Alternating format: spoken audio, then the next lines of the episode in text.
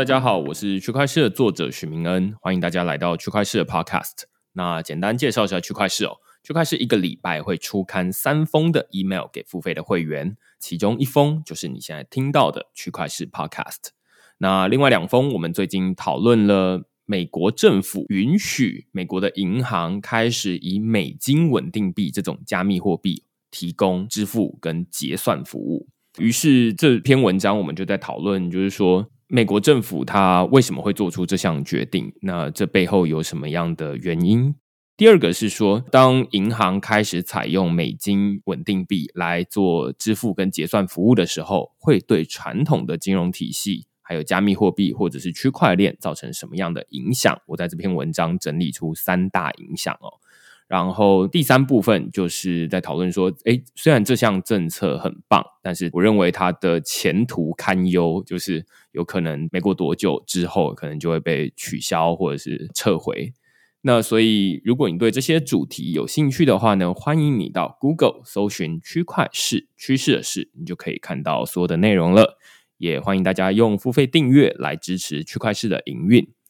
那另外，我这边还要特别宣布一个，我们即将在一月二十三号星期六下午一点半举办的一个社群的活动。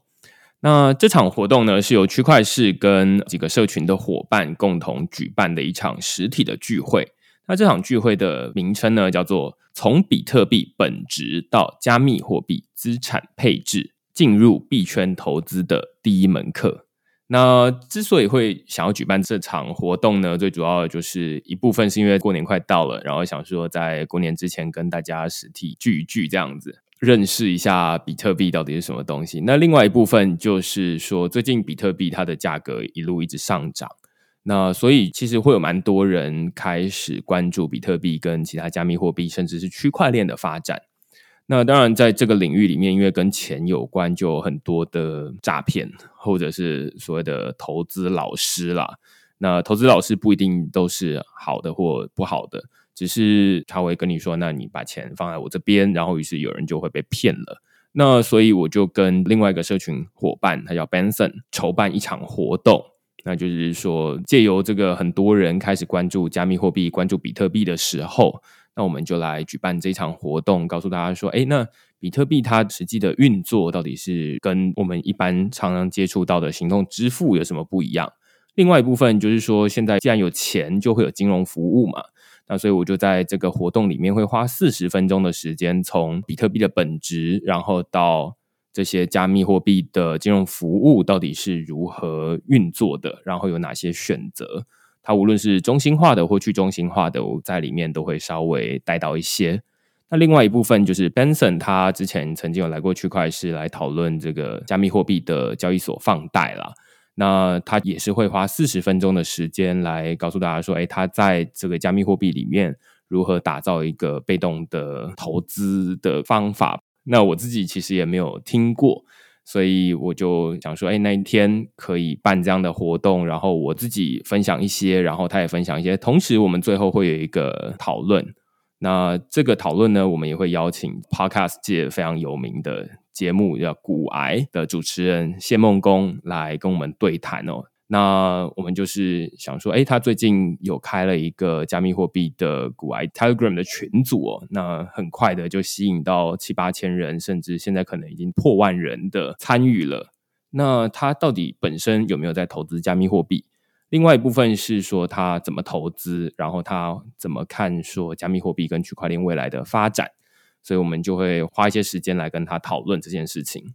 呃，如果大家有兴趣的话呢，我会把这个活动的报名链接放在节目的下方栏位里面，你就可以直接点击免费报名。那这场活动因为有受到 FTX 交易所的赞助，所以这个活动的场地非常的高级，是办在 W Hotel 非常 夸张的场地哦。那当然，如果你是不方便到台北来参加的话，其实我们这场活动也会录影。所以我们事后把这个影片剪辑好之后呢，会把它上传到 YouTube 上面，让没有办法实际到现场来参加的人也能够看得到这场活动在做什么。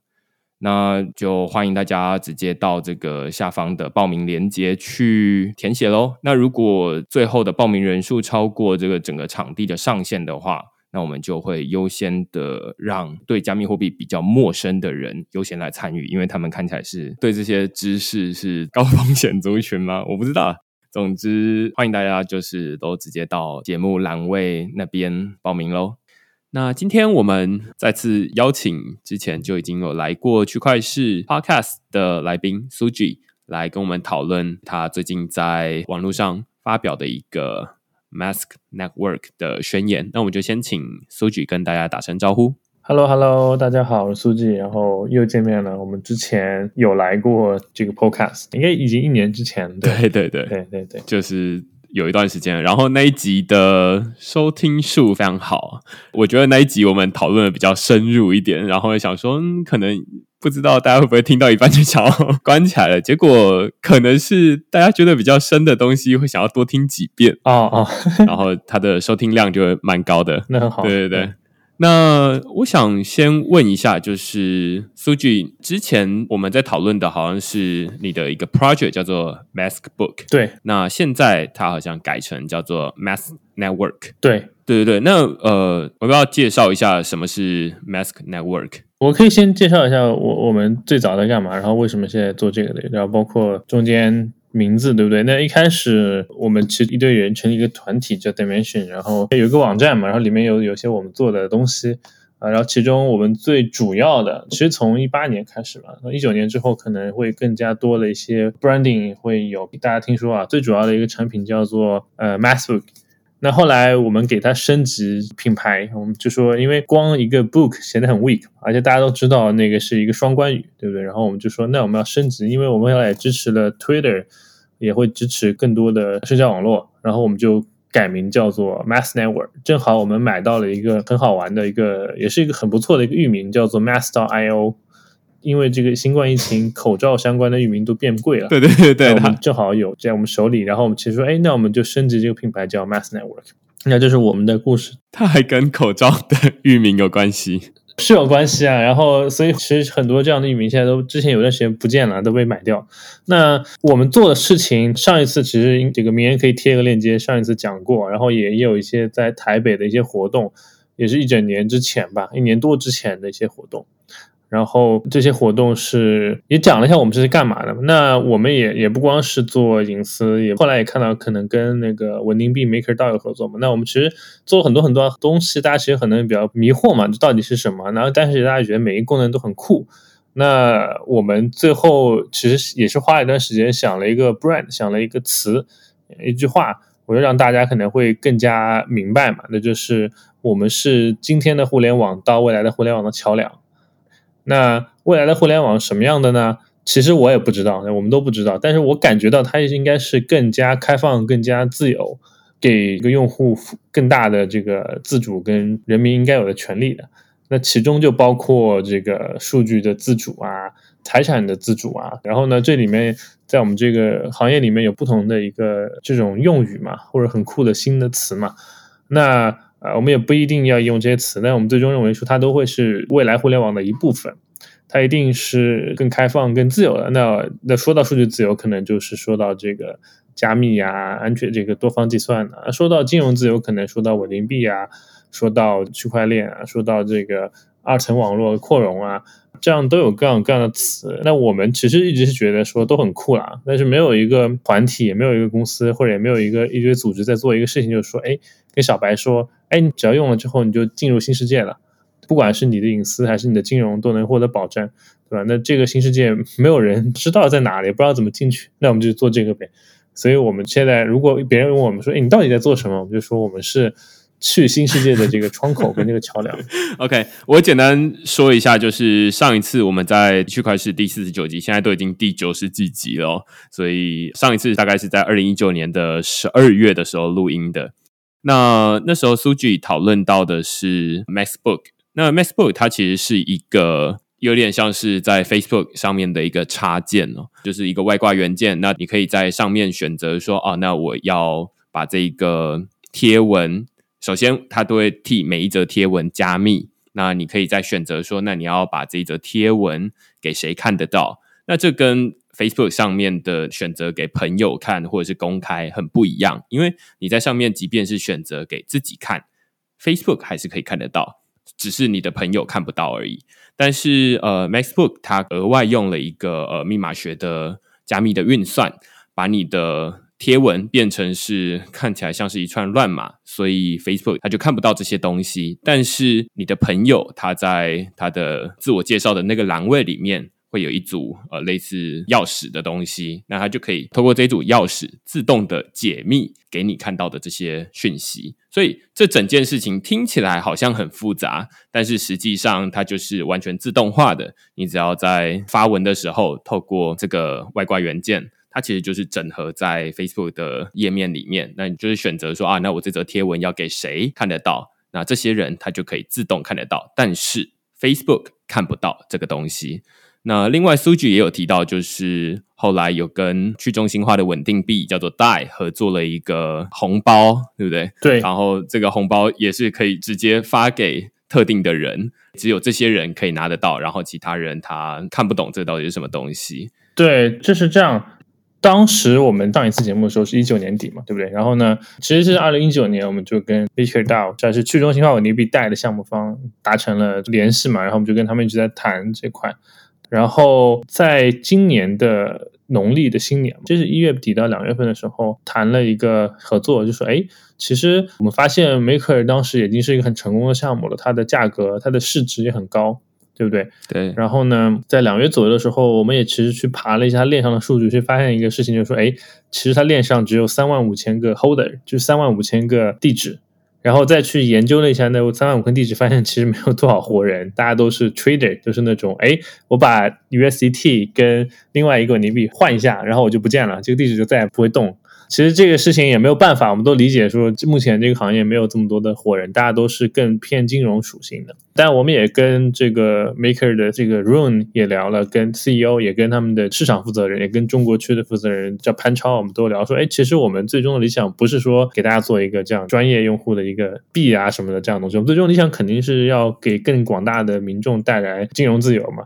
然后未来可能是别的自由嘛，对吧？那最终肯定是要给用户嘛。那用户在哪里呢？用户都在现在的互联网上，更准确的说，用户都在现在的中心化的平台上。其中，如果我们说到说这个欧美，其实包括全世界各大地方嘛，不管这个国家发达不发达，其实大部分的用户都在 Facebook、Twitter 上。然后我们说好，能不能做一个其实中国传统特别喜欢的一个模式，叫红包。说好啊，然后我们就试了一下。那这个红包就很有意思，就是在一月底的时候，两月头的时候，我们也吸引到了像以太坊的创始人 Vitalik 来给我们一起发这个红包。他发的是以太坊，就 Ethereum。对。那 Maker 官方发的是代。那这个红包其实也就发了一千多个代，快接近两千个活人的响应，其实还挺成功。然后那个时候，因为以太坊本身的 gas 也比较低，大家都很开心，说：“哎，我虽然听说过。”就他了，听说过以太坊，听说过稳定币，但我从来没有用过。哎，第一次我就装了这个小东西，我可以领到啊，就可以用了啊。这是我们的第一个合作，OK，第一个好玩的东西。对，我觉得这还蛮有趣的，是因为它跟传统呃微信会发红包，然后或者是台湾人会比较习惯用接口支付，会做类似的 campaign。那大家就是在过年的时候会发红包嘛。只是在这个红包基本上都是，首先你要接收微信红包的话，你就要有微信的账户。那如果你要接收接口支付红包的话，你就要接口的账户。那但是透过这个，我们通常会说这个是一个开放的金融体系，它可以支付代或者支付以太币。那它可以嵌入在不同的平台上面。那 Mask Network。就是数据这边在做的事情，比较像是说，哎，那既然大家都在这些中心化的平台上面，那其实我们首先不用再额外再去搭建一个新的平台，那只为了做这件事情，而是说，啊，那既然大家都在这上面，那我们就直接在这上面加另外一层，把这个 crypto 搭建在这上面，然后让大家可以直接透过 Facebook 或 Twitter 直接发代或者是发以太币这样的红包。对，这是我们做的第一步的事情嘛。那其实很多人也当时也觉得很奇怪，哎，你们不是只做那个信息的加密吗？那那我觉得是这样的，就是说这个信息，就钱跟信息本质是一样的。就所谓的加密货币，它的本质就是这种信息用密码学保护的钱，它就是一种信息。然后呢，呃，有了这个发红包之后，我们下一步其实一直在想嘛，说，哎，不光要发红包，不光要转账，能不能在上面编程？我不知道，可能听众有没有注意过以前的那个，就在移动互联网，就是在这个 smartphone 出来之前，咱们使用的这种 PC 互联网，那个时候对这个 Web 的这种编程还是很开放的嘛，就大家会说，哎。我要在里面做一个小程序，有点像微信的小程序。然后那个时候，在这个 Firefox 里面有一个功能，他们一个社区做一个功能叫做 Temper Monkey，叫油猴、暴力猴，就是可以在这个网页上魔改各种功能啊，我们觉得还挺酷的。然后后来因为移动互联网，大家变成了更封闭化、更平台化嘛，其实大家也不去做这个事情。那我们就就其实做完了红包之后，我们就想说更进一步啊，就是说。不要光把钱在中心化的互联网平台上转来转去，能不能把合约、把程序也在上面传来传去？这也是我们的一个一个想法嘛。这个可能明恩得跟观众解释一下，但我觉得你可能也想过类似的事情。这个跟它的发展的进程，跟比特币到以太坊其实蛮像的。就是说，呃，比特币它一开始是中本聪他提出的这个想法是说，好，那这是一个去中心化的。支付系统，那它上面可以转的是钱，但是其实这是一个去中心化的信任体系。信任体系它上面除了可以记录我转了多少钱给谁之外，我也可以记录一些文字的资料。那除了记录文字的资料之外，我还可以再记录一些城市码。所以这其实都是基于这些去中心化的信任体系建立起来的一些应用。那只是以太坊，它就强调说两点，我们比比特币做得更好一些。第一点就是哦，我们不只是传统的这种我转了多少钱给谁，在什么时候而已，而是说呃，我们除了这个可以用以太币完成之外，你还可以把智慧合约搭建在我们这个以太坊底层的区块链上面。然后，呃，我们有一个虚拟机器可以来运行这个东西。那所以，我觉得刚刚听苏局讲起来，就是说，哦，那本来是加密的是资讯，然后后来加密的是钱。我这边说加密可能不是很精确啦，但是。呃，基本上就是说，接下来还可以再把城市码自由的传递，对对对对对，自由的传递，对，就可以再把这个城市码放到这个中心化的平台上面。那基本上都是搭建在这个中心化的平台上。对，那所以我们把这个设计出来之后，其实因为觉得说这个名字得升级嘛，所以就叫了 Mass Network。哦，那。其实很快就找了一些合作方去尝试做这个事情嘛。那第一个，因为我们第一次做的是加密信息跟转红包，对吧？那我们就找了这个 Gitcoin。可能你有介绍过 Gitcoin，因为他们也是使用二次方募资。对我之前有介绍过平方募资法。对他用平方募资去给整个去中心化世界的生态去，特别是公共品 （public good），他们去有资助嘛，就是这样的平台。那因为在今年的四月、五月，其实包括六月，正好有一些事情很巧，我可以之后我发一篇 Decrypt 的文章链接过来，这个名人可以贴在网页上。那当时有连续几次很重要的事情，大家都去要募钱。那有这个有这个新冠疫情造成的，就其实北美跟欧洲都需要去募资去采购，不光是采购物资啊，可能还有各种各样的理由嘛，各种各样的用途嘛。那我们也去捐了一些，我们也去帮助了一些，给 Baker 捐了点口罩啊，给一些朋友都捐了一些，然后也是系统性的捐了一些。那还有就是在五六月份，在美国有这个 Black Lives Matter Movement，最好的翻译我听到叫做“黑命有关”，叫做“黑命关天”，就 BLM Movement。那 BLM Movement 其实也有一些比较暴力的成分啊，但我们觉得是说它里边有一些和平的争取自己权利的那一部分，当然是。其实我们应该都好好去学习，去认可他们的这些精神嘛。就因为我团队跟我在北美都待了有一段时间，都都认为这是一个长期的问题。那很巧的是，他们跟 Gitcoin 也有合作，就是 Crypto for Black Lives Initiative，他们跟 BLM 的一大些团体都是很深度的合作。好像也没有中文翻译啊，就是这个 Crypto for Black Lives，这个我也不知道怎么翻译。他们就说：“哎，能不能使用 Gitcoin 去募资，而且同时能够传播到社交网络上去？”那我们就想说：“哎，这个很有意思，因为如果大家使用你的那个 QR code 二维码，比如说我是一个美国人，我用我的这个 PayPal 的二维码，然后我去募资，就说：‘哎，这个我需要干嘛干嘛，大家可以给我转钱。’那很快你的这个账号就会被封掉。我觉得，因为你想嘛，如果我是一个支付的中介，或者我是一个。PayPal 这样的公司，我看到有一百个陌生人，每个人给你打五百块，那你就五万美元，哇，一定是在洗钱，对吧？一定是在做一些什么什么赌博之类的啊？对啊，就肯定你的号就没有了。而且因为我我自己的经历是这样，就是我的 PayPal 账号是被封了，然后钱没有还给我。那也可能是因为我懒得去拿，我账号里面还有几百美元，但是我也不知道为什么我被封了。可能因为有有一段时间我的账号是因为我个人的流水比较大嘛，而再加上我有我有通过他去。买一些 Bitcoin，那是在一五大概一六年、一七年就被封了。那后来 PayPal 支持比特币的时候，我我也去看了一下，反正我还是被封了，就永远被他拒绝服务了。因为它是一家私有公司嘛，它当然可以对你拒绝服务。然后这个问题在公共品募资或者是这种公共事务的募资上是一个很大的问题，因为你永远可以不受银行欢迎或不受这个中间商欢迎。然后他们就找了 Gitcoin，Gitcoin 也跟我们谈了一下，说，哎，我们就做一些合作。然后我们这一次就尝试说，呃，因为大家知道 Gitcoin 其实那个网页不重要，那个网页只是一个皮而已，对吧？它就是一个可以展示一些信息啊、有图片啊、一些 UI 啊而已。但真正重要的是它底下有个合约嘛，然后它有一个地方，那可能目前还是服务器，那么它也正在慢慢的 migrate 到去中心化网络。就是说，我去做了一个这些项目的 list。然后你可以找到那个项目是谁，比如说那项目是一个欧洲的生态的一个以太坊的生态项目，或者是这是一个呃欧洲的用这个稳定币改善这个难民生活的项目，这两个可能都收录在一起。然后找到它之后，你就会找到它地址，然后你就能转钱给他。然后呢，Gitcoin 作为这个中间商，或者 Gitcoin 作为这个平台提供方，它有的时候会抽取一些手续费，它但是你也可以去选择 opt out，然后它也会去用这个。它的运营资金和来自以太坊基金会的捐助去 match 你这个捐款嘛，就是这个平方募资嘛。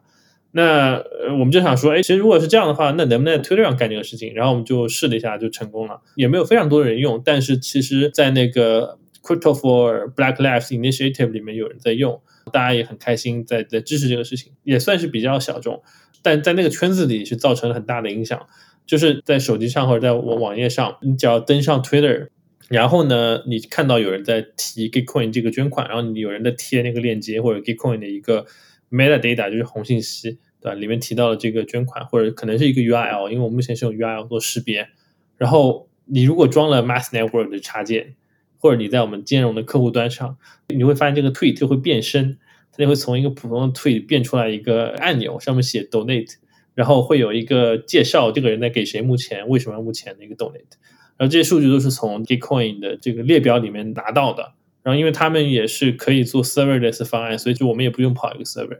然后拿到之后，你点一下这个 donate，它其实可以唤起你的钱包去 donate。其实就感觉你现在在推特上捐钱，那我不知道听众有没有用过微博或者微信里面的一些功能。那如果你是持有中国大陆的这个身份的话，因为因为都是一个统一的央行系统嘛，所以其实你会感觉到啊，就如果你不去想那个央行可能不喜欢你这个问题的话，它的确挺方便的。然后你也可以去在微信里面捐助这个一些一些一些地方的生态啊，比如你可以植树啊啊。但我们现在现在就像是一样，在 Twitter 跟 Facebook 里面说哇，这些人需要帮助，我们就给他捐钱。那捐的是稳定币跟以太坊嘛，但是至少这个体验是哇，很快就把钱捐出去了。然后我们就做了第二个公司，就是这个。那这个就是打开了我们的思路嘛，就也打开了这个行业的思路嘛。那这个可能行业就很多人找我们说，哎，其实如果这个红包跟捐款如果都是可以跟别的项目合作开发，或者是别人完全自主开发的话，我们可以就开发无数的东西。然后呢，这个无数的东西就是未来的互联网一部分，或者说这也是我的一个理念嘛，就是我们的一个理念。在上一次节目里我也提到说，我不太认为说 Facebook、Twitter 或者说微信这样的巨头公司会消亡，这跟去中心化的成功与否没有关系，它一定会存在，就是这个人性跟商业的本质使然嘛。那如果是这样的话，其实更有效的办法是在下面架一层，把它们给价值给抽空，去掏到这一层里。那那我们就后来，后来做很多东西，我觉得可能明恩也看了，我们做了存储，就是你可以说，哎，就比如说你可以发一个文件啊，你会怕被删掉，对不对？那在不同的平台有不同的 censorship 的标准，那就它一定是存在的。那比如说大家觉得说爱飞速没有的话，你可以发一些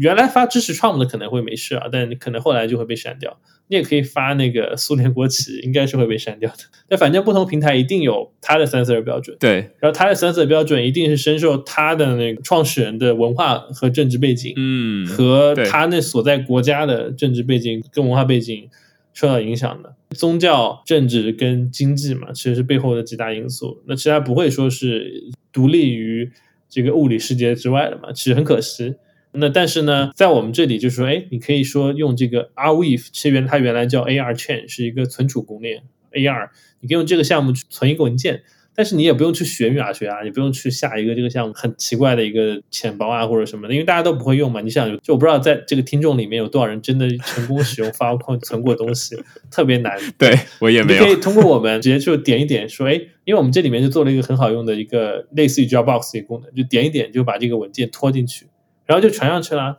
然后呢，因为 AR 基金会跟我们有建立合作，所以 Arweave 这个基金会其实就是提供了很多的 AR 的 token 去报销这个存储嘛。但至少会提供一段时间，为了培养用户的这个习惯嘛。然后呢，用户就很开心，就存着上传，然后就五花八门都有传了。然后你就可以把这个的东西的红信息通过密码学，通过密码学跟一些我们的一些算法，也都是开源的一些方法，去压缩成一张图片或者一些文字或者一些表情包，然后你就发出来了。那不懂的人看到可能就是是一个图片，那实际上里面是肯定是一个文件啊。那那这个我觉得明恩也可以去演示一下，我们有一些人做过演示视频。对，我觉得这个非常有趣哦，因为你刚刚在讲的这整件事情，先从前面说起好了，就是呃一开始 MacBook 在做的事情，基本上是希望在 Facebook 这个中心化的平台上面额外搭建一层资讯层，只是这个资讯层呢，虽然是用 Facebook 为基底。但是上面传递的资讯是只有你我两方才看得到，那这基本上是仰赖密码学。那接下来又讨论到红包的这件事情，就是说，好，那大家可能都有听过啊，要怎么用加密货币支付转账给别人，但是可能真的使用钱包来支付的人很少，大家可能都是在交易所里面买低卖高而已。那其实没有太多人真的有这样的支付经验。刚刚听完苏局的这一段，又更能够理解你刚说这两个世界的一个桥梁是什么意思。就是你可以不需要学会什么钱包什么样的东西，而是说，哎，你直接在你熟悉的 Twitter 或者是 Facebook 上面额外加一个插件，就是你不用离开你熟悉的这个界面，你就可以直接透过这个界面来传递。加密的讯息，或者是加密货币，甚至是呃，你可以在上面转账，非常简单嘛。那如果是套用平方募资法的话，那它就是还有一些背后的智慧合约在后面。那它也可以把这个平方募资法带到 Twitter 上面这个平台上面来，然后你可以直接参与。所以就有点像是刚刚呃苏局提到的这种 Gitcoin 的合作，那甚至是去中心化的储存，就是 R Wave，。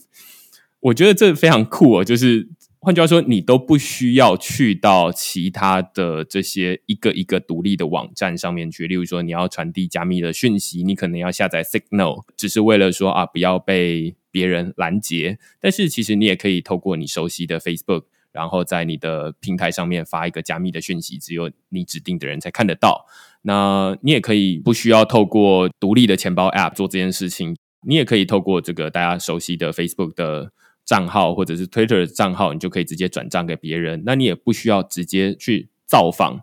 Arweave 的网站或者是 Gitcoin 的网站，你也可以使用他们的服务。那基本上这都是因为 MacBook 他们打造了一个外挂的插件，让大家可以直接在既有熟悉的平台上面就可以享受到这些可能是比较加密或者是去中心化的应用。对啊，然后其实也不光是 PC 的浏览器跟就是 browser 跟电脑吧，那手机上我们也做了方案啊，甚至我们的等会可以提到说，我们其实一直在 support 一些可能台湾大家不太注意，但是有另外一群人叫做 Federers，就是去中心化社交网络 Federated Social Network，我们就是去。对他们做 Mastodon，然后我们去支持了，并且其实也不能算是收购，因为更多的是我们去捐款，并且去 maintain，去去维护。我们现在安卓上最大的一个 Twitter 客户端，也是 Mastodon 客户端之一的，叫做 Twitter。其实我一个朋友之前做的，他们其实因为这个事情本身没有办法赚钱，就有点像是公共品，那我们就去维护它的开发。并且进行一些新的功能的研究。因为 Twitter 本身有在做去中心化尝试。那可惜已经一年过去了，我也没有看到任何东西啊，所以我们只能自己去。他试不出来，我就我自己做了，对。然后呢，呃，Mastdown 因为也是一个很酷的项目，但因为 Mastdown 的团队也比较松散嘛，创始人也不太了解这些新的进展。那我们也不会说去我们要去干嘛干嘛。那我们知道说，呃，它第三大的节点跟第五大的节点出现了一些问题，就是在今年的六月份。那它这两个节点，一个叫做 Mastdown 到 JP，还有一个是 Mastdown 到 Cloud。这两个节点其实的运营商，因为比较担心在日本受到审查，然后他们就决定要要关停或者就放弃运营。但是他们又很舍不得，就发一些文章在圈内找一些人说谁愿意去接手维护，然后我们就找到他们，然后最后就一直在继续维护。然后 Twitter 和 Mastodon 其实加起来也给我们贡献接近八十万的下载嘛，这八十万的用户嘛，这肯定是远远大于目前的。数字货币的小的社区的，因为那个虽然说可能 MetaMask 人很多，但大家都肯定就是啊不涨了，然后就不看了，是不是这样？对，然后然后我们也想说，呃，我们进入这个行业，然后一直在做，然后包括跟 Maker 变成了合作伙伴，跟 AR 跟 Gitcoin，那后来也跟呃 Uniswap 跟 Coin Market Cap 成为合作伙伴，大家一直认可我们，其实不光是因为技术跟。跟钱了，因为这两个东西其实很多人都有。我觉得互联网的大的巨头都有技术，然后也都有钱。我觉得是因为理念。那对我个人来说，就是因为我是一九九六年出生，对吧？就是二十四年之前。那一九九六年的时候，其实不光是这个互联网早期，因为网景也上市了，不光是这些事情，还有一个很大的事情叫做这个赛博空间独立宣言。那作者是那个。电子前哨基金会 （Electronic Frontier Foundation） 的创始人叫 John Barrow，对，这是一个不短的宣言，但翻译成中文也不长，就一页纸。它里面就说的是，他希望赛博世界这个 Cyber World、Cyber Space，它能继承 Jeffersonia 这种，呃，不一定是美国的建国先贤，有可能是这种各国的这种。对于自由、对于开放有有有有到有 vision 的一些先贤的理想，就是他希望这个世界不受任何世俗势力的管辖，听上去很美好啊。呃，只要有人专门给他发明个词叫做 cyber libertarian，也有叫做赛博自由论者啊，很难去评价他们的观点。但是他们观点就有一点很有意思，就是说，其实我们在数字空间，对吧？就是啊，我们做自己的事情，政府就不要管了，对我们又不是坏人，对。然后你也不要借着说，哎，我怀疑你是这个苏联的间谍，然后或者说我怀疑你是这个 CIA 的间谍，然后我要把你这个基站还是把你这个账号给封掉之类的，你也不要借着这个理由来搞我们。那这是很重要的一点。那对我来说，呃，这个宣言的影响很大嘛。那我其实，在做这个项目的时候，我我也跟投资人很我很诚恳的说啊，你就大概你们能赚到钱，因为因为我们也比较克制，我们也没有做这个 token 啊，未来可能会有吧，但我我们也会比较克制，也不会去做一些。比较短线的事情，那我觉得投资人肯定不会去亏钱。但我们肯定说，哎，就我我也不一定能保证他一定能做出来的，我比较诚恳的。但是如果他能做出来，他一定是一个非常大的事情，他一定是千亿美元级别，甚至万亿美元级别的事情。不管做不做成，我们必须要留下一个类似宣言的东西。然后就让这个赛博空间的数字公民、赛博公民前赴后继的加入我们这一场改革之中。然后，然后我们就因为当时也正好有一次融资嘛，然后其实当时大家想说，哎，要不要先发那个新闻？然后说不，这个就很 boring，就很无聊。我们应该先写这个宣言，对。然后我们就把这个宣言宣言写出来了，对对，就有点像说那个你在旧世界里面能直接进入新世界一样。然后我就说他需要一个宣言，对，那这个宣言有点像是说当年那个赛博空间独立宣言，其实影响到了我们这一代人吧，其实包括影响到了最早的这个密码朋克，包括 Julian Assange，对吧？包括其实包括什么中本聪，我觉得也是深受这些人影响的。我我们这个事情是一个很长线的事情，但我我觉得它能成功，但未来也会有更多的人需要在我们上面再创建新的东西，所以我们就写了这个宣言，对。对我之所以找苏局来录音，最主要就是因为我在 Matters 这个平台上面看到了，就是发表了这个 Mask Network 宣言哦。那它的标题叫 Mask Network 宣言，你好，未来的网络时代。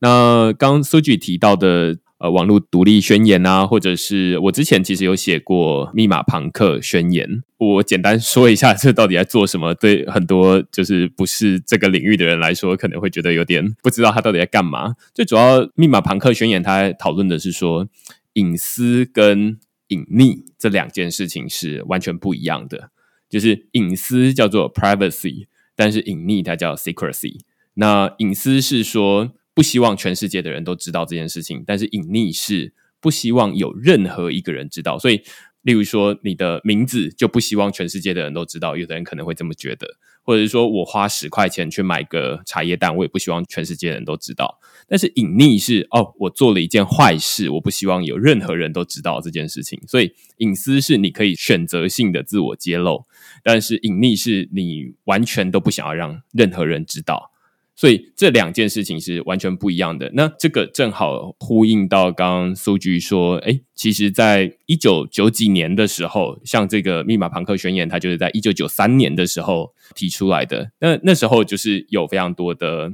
我自己是觉得就是思想家啦，就是觉得说，哎，我们未来的网络应该要长成什么样子？那这当然是距今三十年前了。那他们那时候网络才刚出现，那大家对网络有非常多的想象，而不像我们现在就是说，呃，如果你是数位原住民，就是呃，你一生出来就是含着滑鼠出生的人的话，那你可能就会觉得说，就是 Facebook 就是 Google 就是这样子。对，那它其实。蛮不一样，我觉得那个是你要参与非常早期的发展的时候，你才会觉得说啊，那未来应该是那样，然后我们应该要往那个方向走。只是说那些人他们宣誓完了这些事情之后，未来有没有朝向那个方向走，那是很难控制的。这也是刚刚苏局说，我们觉得这件事情应该是要这样走，但是我们没有把握它一定会这样子发展，所以他也这样子跟投资人说，就没有办法保证说，呃，我们一定会做成。我听起来是觉得。嗯，这样真的是蛮诚恳的，因为有太多不同的影响，就是 Facebook 它会出现，然后大家会有很多新的商业模式冒出来，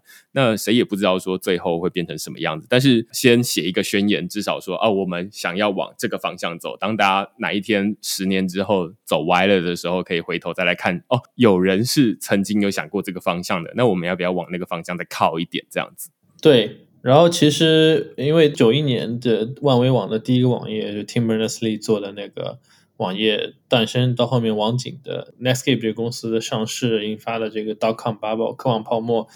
嗯，其实严格来说，网景它好像也没有成功，对不对？Bill Gates 被首富去欺负，对，后来就只能去告告那个微软垄断，但是他给了非常大的就震撼，就其实。就它是划时代的，就是说，我说实话，我们现在也看到监管在趋严。我认为说比特币，因为它已经有极大的这个共识跟价值，可能很难去阻挡。那现在对于以太坊来说，如果 migrate 到 ETH 二点零，是一个很脆弱的点，在一个很脆弱的时间点，那会不会有巨大的垄断公司的力量介入进来？就像当年微软一样，去阻止它也不确定。那会不会在我们这里面会有巨大的垄断介入进来，去去阻止我们？那当然技术上可能没法去办掉我们，但是可能会有别的办法呢，我们也想不到。那我就不能确定。但是我觉得说，我们至少说能够像当年的网景一样吧，去创造一个跨时代的事情，这是我我们的。对，所以嗯，我也是觉得说，哎，很少人，因为绝大多数人在关心呃区块链或加密货币，大概都是用比较短期的角度，就是说，哦，现在到底有什么？现在价格涨到哪里了？然后现在技术发展到什么程度了？这当然也 OK，就是有人会去看短的东西，但是哎，比较少人会再往远一点看，就是说，到底未来的网络世界会长成什么样子？有点像是呃，一九九三年的时候，这密码朋克他们。朋克通常就是比较酷炫的人哦，就是他们会觉得说，哎，未来的网络它不应该是完全这样子公开，或者是公开给这些大企业都可以看得到，尤其像大家在脸书上面发的任何的讯息，这些平台上面都可以看得到。你在 Google 上面搜寻的任何资料，Google 都可以看得到，然后他再拿回来作为广告精准投放的一个资料源。那一九九三年的这一群人，他们。你现在往回头看，会觉得说，哇，他们真的是先知诶。现在大家都在说，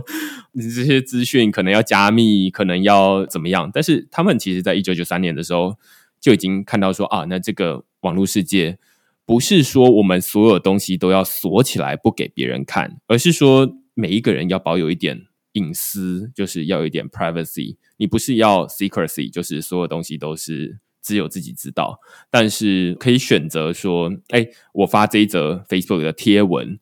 可以让 Facebook 看得到，也可以让 Facebook 看不到。那要怎么样是你自己决定，而不是说 Facebook 它强制所有人都对它公开。这就很麻烦，那于是就会有很多黑盒子的问题嘛，就是说，哎，我的资讯 Facebook 可以看得到，那我的转账交易 PayPal 都可以看得到，于是他们就可以说啊，那我需要 ban 掉哪些跟我的理念不符合的人，或者是说啊，你这样子可能会造成什么样的管理规范的问题？我觉得这是一系列的很多的问题。那现在就是有人像是 Mass Network 这样的一个公司，就希望说，哎，不然我们这样好了。回头来，既然大家都已经在这个中心化平台上面已经非常习惯了，那我们就是额外加一个外加的元件，可以让大家有选择，在你喜欢的时候，你可以跨到这个地方去。你当然也可以照着本来习惯的样子，就是你就直接发在脸书上面，然后完全没有加密，让脸书看得到。就是有一些话你可以对脸书说，有一些话你也可以不对他说，然后在脸书的眼里，他看起来就是一个。不知道大家在说什么，就是一团乱麻。那但是你其实是在另外一个平行世界，在做一件有意义的事情。它可能是捐款，它可能是发讯息等等的。对，有一派哲学家啊，他可能跟这个 topic 不是完全相关。那他们提出了一个概念，叫做 open society，就开放社会。是那个英国哲学家卡尔波普尔对写了本书，叫做 Open Society and Its Enemy，开放社会及其敌人。那它不一定是完全符合啊，但我觉得开放网络有很多敌人啊，就在那边站着嘛。对，Facebook 什么的，Twitter 叛变了嘛？Twitter 叛变了，Twitter 现在就要过来。然后，那最后我觉得就是 Open Society。现在可能太早了，可能二十年后可能也太早。那二十年后来看的话，我们现在去看二零零零年，我觉得就是那个时时代，就感觉大家居然不理解互联网这个。华尔街也太蠢了，或者说这个居然只是因为泡沫就放弃了，你也太蠢了，对吧？但现在从二十年后往现在看的话，可能那个时候是一个比现在更开放的社会，它的一个重要的组成就是去中心化网络带来的。然后我们只是在做升级，就像就像玩游戏打怪一样，就是先从那个。一个 open money 对吧？一个一个 open 的 coin 升级到一个什么 open 的一个 chain，有很多 smart contract，然后上面有这个 DeFi，所以 open finance，然后再升级，还有存储，然后 open web，然后我们在 open web 这个升级里面去努力，到最后就是大家一起带来一个 open society。嗯，对，所以刚正好苏局前面有提到，就是有一篇文章叫做 Protocol Nuts Platform。就是现在，这基本上最后的 Open，就是无论是 Open Web 或者是 Open Society，基本上最主要能够做到背后的技术的原因，都是因为它已经不再是一个一个的封闭的平台，像 Facebook 它是一个平台，Twitter 是一个平台，然后 Facebook 跟 Twitter 无法互通，那。同样的例子还有很多啦，例如说支付宝跟微信两个是一个平台，然后各自都是一个平台，然后彼此无法互通。Line 跟接口是一个完全不一样的平台，两个无法互通。那基本上这都是平台跟平台之间的不相容。那大家会觉得说啊，未来会是更 open 的原因，是因为说啊，大家开始采用同一套的 protocol。protocol 大家可能会说这叫协议啊，中文翻译成协议。但是呃，其实这个名字听起来好像很技术，其实它就是我们日常生活中在寄 email 的时候，它就是在透过 email 的协议来传送的。所以，例如说我用 Gmail，然后对方用 Outlook。我们只要是同一个协议，我们不需要是同一个平台。我是 Google 的平台嘛，那它是 Microsoft 的平台是 Outlook，它一样可以收得到信。所以这就是透过 Protocol 可以跨平台传递同样的资讯。那它也可以是雅虎啊，它也可以是很多不同的收信的软体。所以我们完全不需要用同一套软体就可以彼此互相沟通。那套到社群平台上面来，就可能是说，哦，Facebook 跟 Twitter，他们未来如果是同一个 protocol，虽然他们两个是完全不一样的平台，但是他们还是一样可以互相沟通。那这就是一个比较 open 的 society。那如果是套用到银行里面的话，就是说啊，那你虽然是某一个，例如说中国体系的银行，然后跟一个美国体系的银行，那你们现在他们彼此要互通，得透过中间人一转再转再转。那如果他们未来是在同一个 protocol 上面，有点像是现在的以太币或者是 DAI，他们都是在同一个 protocol 上面，他们是就是同样一个 protocol 的话，那彼此就是支援同样这个东西的话，那他们就可以彼此互通，不需要再说啊，那我们再找个中间人来帮我们。翻译一下，就是他在讲什么，我在讲什么，这样子。对啊，这也是我们的目标嘛，理想嘛。对对对，所以现在就是得想办法说，哎，那这两个怎么从 platform 升级到 protocol？对，那那反正就我我个人的观点呢，就是哎，其实最近我们也帮助了陈秘书翻译了一篇文章到英文，讲的就是 Jet Dorsey 的一个，就是如果 Bitcoin 出现在 Twitter 之前会怎么样。我们翻译成英文，然后这篇文章可能也可以贴进来。嗯，我个人觉得可能 Libra 应该会就大概就是失败了。就像那个，其实当年的微软做过一个东西叫做 Information Highway 信息高速公路，然后它就是跟那个 ISP 叫做 Internet Service Provider，就是你家的那个 cable，就是你家那个网线的运营商，跟他们谈，说我我要跟全世界的所有的运营商谈，搞一个信息高速公路。然后大家只要都听微软的就好啊，对。后来那个东西就很快就被那个真正的网际网络，然后和那个三 W 就 World Wide Web 打败了。对我觉得今天也是一样吧。那可能这我还看到有有在做联盟链，但联盟链有它一定有用的地方。但是 Libra 这个事情让我觉得肯定还在这个交界点。那我们希望能够加速这个 tipping point 到来啊。然后如果 Twitter 自己做不出来，也可以找我们，就把这个东西。对，用上去。对，现在是公开呼吁这样。对 对，就是你那个 Blue Sky 做不出来的话，可以来找这样。对，我觉得 Blue Sky 好像什么都没有干啊。对，因为他，我们也跟他们一些人有联系，感觉好像真的的确没有做什么。嗯嗯嗯，对啊。对，我还是希望说，就是我觉得，我觉得那个明年的听众应该都很酷啊，因为我有在那个邮件组里，我觉得邮件组里都特别酷的这个内容，所以我觉得应该大家都会。可能还会有一些问题问我，会问什么，欢迎大家来加我们的 Telegram 群，然后我应该一直在线。对，OK，那我会再把呃 Mass Network 的 Telegram 的群再放到文章里面来。好啊，那今天就非常感谢 Suji 来跟我们讨论，就是这个升级版的 Mask。Network 跟这篇我觉得非常有雄心壮志的 Massbook Network 宣言哦，那大概短时间之内都看不太出来说，哎，这个世界有什么改变？但是或许这篇文章或者是这集 Podcast 更适合在二十年之后再回头 再重听一遍哦，就是到底当初讲的承诺到现在有没有偏离了多少，或者是说，哎，它实现了多少？那这都是非常有趣的。那我们就非常感谢苏 G。那如果你喜欢我们这集讨论的话呢，欢迎你在 Apple Podcast 底下给我们留言或评分。那就下个礼拜再见喽，拜拜，拜拜。